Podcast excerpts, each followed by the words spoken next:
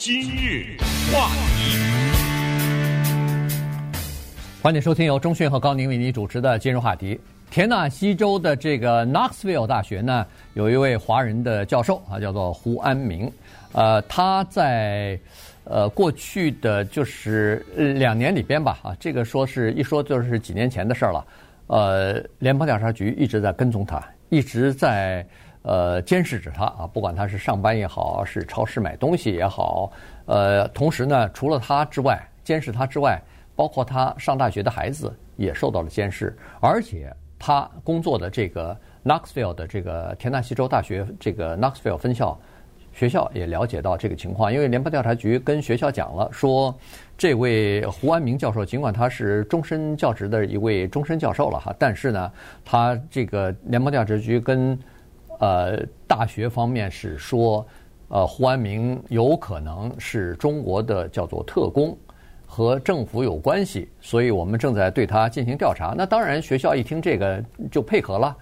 于是呢，后来还把这个胡安民教授给解雇了。那根据呃前段时间在法庭上的审理呢，呃，最终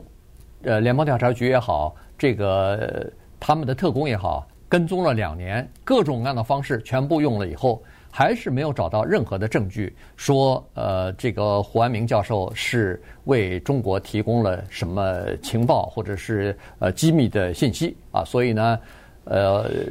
在这种情况之下，这个案子的就以留审而结束了。原因就是陪审团也不买账啊，说你起诉了一个呃这个终身教授，但是你突然告诉我们说你没任何证据。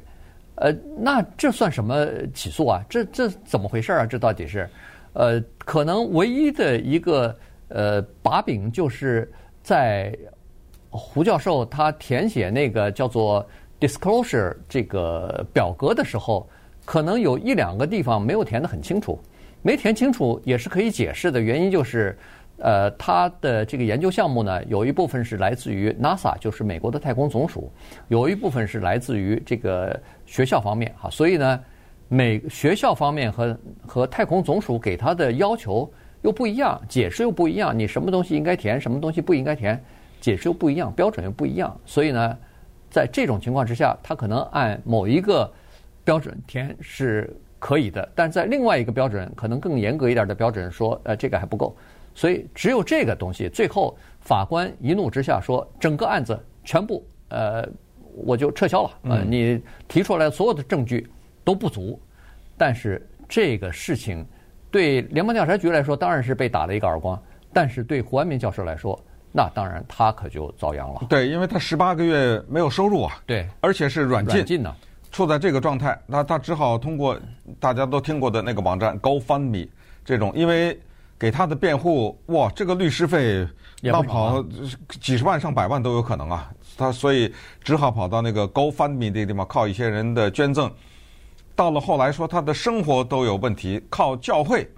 给他买点什么日常的吃的呀什么之类的，这么撑下来了十八个月。而且他还不是美国公民，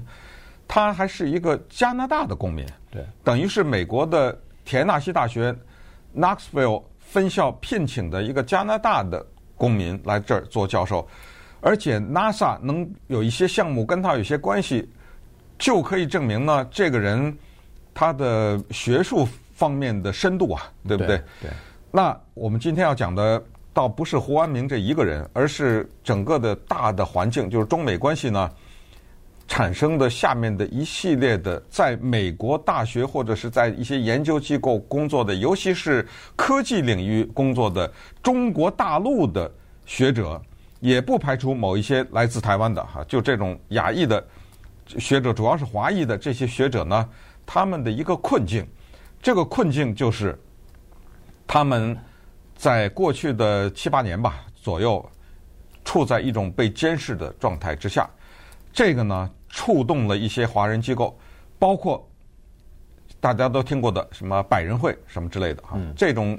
都是可以说是有名的、有声望的一些华人他们组成的一些协会，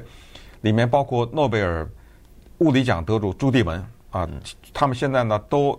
联名的给美国的司法部，现在的司法部长是 Garland，Merrick Garland，给他写了信。就要求司法部呢，在这方面要减轻给华人学者的这些压力。这个压力哪来呢？咱们看一看啊，是这么一个原因，就主要是在川普的任内呢，已经说明在其实奥巴马的时候也已经有一些这方面关于什么外国公司在中国的技术转让啊，哎，说什么中国的一些在高科技领域的一些人呢，偷窃美国的情报啊，以及中国的所谓是叫千人项目吧，还是万人项目？我忘了。呃，千人。呃，千人项目啊，呃，以及中国的所谓海归啊等等，海归。是正常的，也就是说，一个人在美国学习电脑、学习机器人、学习这个物理啊，什么高科技，拿了硕士、博士，在一个公司工作一段时间回国，这个没有问题。呃，因为他学了一身的本事，在这个国家，他带着他这一身的本事，叫为国效力，回到国家去了，这个没有犯法，没有偷窃的行为。有一些呢，大家都听说过，什么带着什么光盘上飞机什么的，哎。关键是这个情况，就是现在的学术界其实过去没有现在这么广泛，但是现在特别凸显，就是一个美国的大学教授，他可能也是香港大学的一个什么客座教授，对，可能也是中国什么上海什么交通大学的、复旦大学的、清华大学的、北大的，或去做一个客座也好，过一个讲座也好，这个都是千丝万缕的联系。这种时候呢，由于中美关系紧张。他们要求填写，更不要说很多的科技的研究项目，它需要资金。有一些项目找不到资金，那个资金是中国大陆来的，对吧？对。那么中国大陆为什么给你钱做这个研究啊？而且他给你钱做这个研究，你的研究成果提供给他，这个也是人之常情啊，对不对？哎，这个里面就产生了所谓的偷窃的问题，和美国政府联邦调查局给华裔的学者施加压力的这个问题。对。呃，实际上这里头啊，呃，在美国的在过去一段时间，我都觉得他媒体当中的这个宣传啊，有的时候是极端负面的哈。对，呃，中国的尤其是这个华裔的科学家，呃，很多都是极端负面的，好像一听这个报道都是哦窃取美国的这个科技的呃机密啦，什么呃秘密的项目啦，然后呃花钱主要是为了呃比如说购买。呃，或者说是窃取美国的这个商业、商业也好，科研的也好，这种机密等等。但实际上，它凸显的一个问题呢，你如果仔细想想，就是美国大学里边的各个研究项目，它经费不足。在过去这几十年里边，美国政府给大学的科研项目的经费是越来越少。那么这些项目也好，这些科学家也好，他第一想要走出美国啊，在国际领域。呃，博一个知名度。第二呢，他也希望有各种各样的经费进来，因为没有经费，你这个研究项目就不可能有什么进展嘛。你既没有钱，又没有人，你怎么去研究呢？哎，在这种情况之下，中国有一些大学也好，有一些科研机构也好，他也愿意，他觉得，哎，我刚好有一笔这个科研的经费，与其我去用，我们的科技还没有那么发达，你来用也行啊，我把钱给你，你用，用了以后这个成果。我们大家一起来分享，这不是双方一拍即合吗？所以这里头没有呃，好像什么在当时就是要窃取什么机密，而且大学里边的这些研究项目，绝大多数都是最终都会要不是保密的项目，都是最终要在学术期刊里边要把他们的研究成果都会发表的，所以这个没有窃取什么国家机密之类的说法，只不过在。这个时候，呃，中美两国之间的关系紧张以后，呃，中国在这个科技方面或者经济方面，这个对美国构成一些威胁的时候，那美国说不行，我们不能再让中国占这个便宜了。所以呢，这就产生了你在中国、你在美国的大学，尤其你在美国大学教书没关系，但是如果你的科研的项目有美国政府部门的拨款的话。对不起，你必须要把你和海外之间的联系，一定要给我写清楚，要交代清楚才行。好了，这就涉及到了，你说你参加一个，呃，中国大学的某一个母校的同学会，这算不算联系呀？你说你参加了，呃，呃，比如说，呃，这个建校一百周年，你作为海外的一个。呃，大学里边的一位这个终身教授，人家邀请你去到母校去做一个有关于，比如说你的科技领域方面的这个演讲，这算不算呃这个泄露一些国家机密啊，所以这些东西和中国同行的这些合作，你都必须要披露，你都必须要报告给美国政府。你在这个表上稍微少填了一点东西，都可能日后会引来联邦调查局到你家去调查去。今日话题。欢迎继续收听由钟学和高宁为您主持的今日话题。这段时间跟大家讲的呢，是在美国的科研机构或者是大学里边啊，有这个研究项目的这些呃中国学者也好、科学家也好、教授也好，他们面临的一些困境啊，就是在现在的这个中美关系紧张的时候呢，突然他们的这个呃被不信任的这个程度呢，一下明显提高了。有很多接受采访的人呢。都说他们感觉到自己好像是受到了某种程度的，就是不公平的待遇啊。这个所谓的不公平待遇，其实有一个就就是说，他们必须要参加某一些叫做培训也好，是讲座也好。那这些人呢，是要求你必须参加的，而且这些人都是来自于中国大陆的科学家，他们必须要参加，就是如何来防止。外国政府干涉你的研究项目的这些培训啊，就是告诉你说如何来保密啊，如何不能把机密的信息传出去啊，等等。那这些呃，这个华人的科学家就认为说自己受到了，呃，这等于是一种屈辱哈。也就是说，凭什么你不信任我对这个国家的忠诚呢？凭什么你好像有点怀疑我可能是？会呃要做商业间谍，或者是窃取什么专业呃专利啊、发明啊等等哈，所以这些呃不信任的这个态度呢，在很多的学术机构，在很多的科研机构里边呢，是广泛的存在的。对，问题他在这儿啊，就是说接受这种培训呢，为什么有一些华裔的教授觉得受屈辱？是说你接受这种培训的时候，他给你看一些影片呐，或者讲一些具体的案例啊什么的。举的那例子全都是 华人，你知道吗？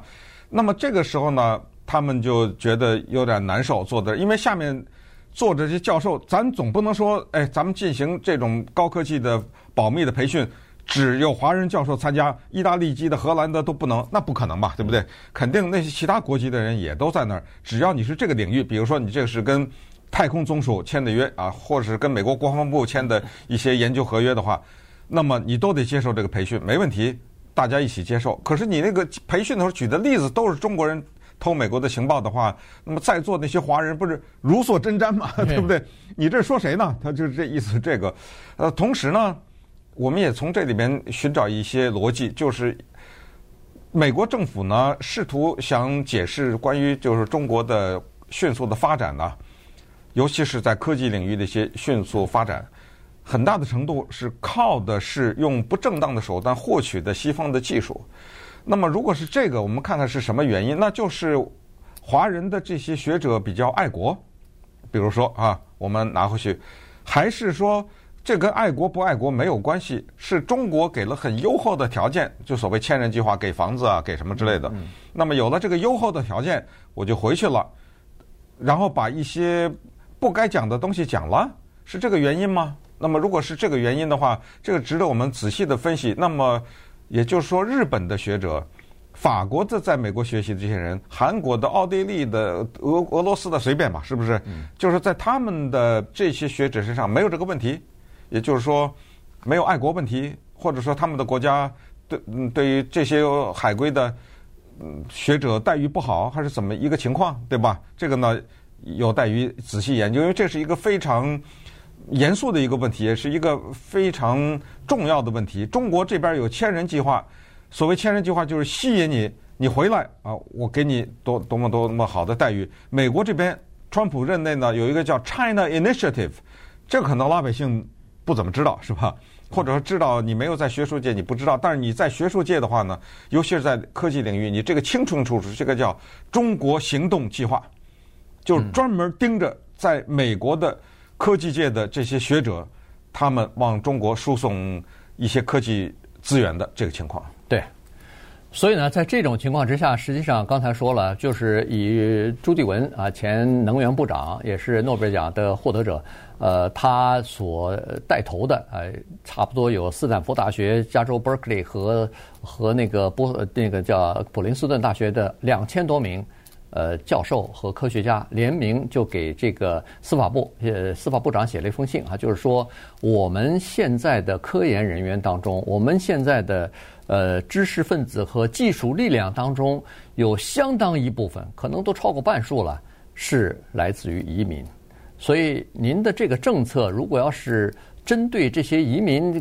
的话，可能这里头这里头就有叫做寒蝉效应，这里头就可能让很多的科学家也好，科研人员也好，感到很不自在哈，也觉得自己受到了怀疑或者不信任。那么，这个等于是搬起石头砸自己的脚。我们这么多人是靠这个移民的移民个科学家，您现在又对这些人产生怀疑的话，那你不等于是把这些人往外推吗？这些人就不来了。哎，确实啊，在过去几年里边，呃，返回中国的这个呃，就是呃，获得高等学位，呃，在科技界颇有成效的这些人，有很多都回国了。回到中国大陆去了，当然这里头有有一些其他的原因，呃，优厚的生活条件呐，呃，这个福利待遇啊，呃，同时有一些头就是荣誉啊，荣誉头衔啊什么的，呃，是一方面，另一方面肯定也是他们在自己原来在美国待的这些学术机构和研究机构里边的普遍的不信任，或者是这种呃这种环境，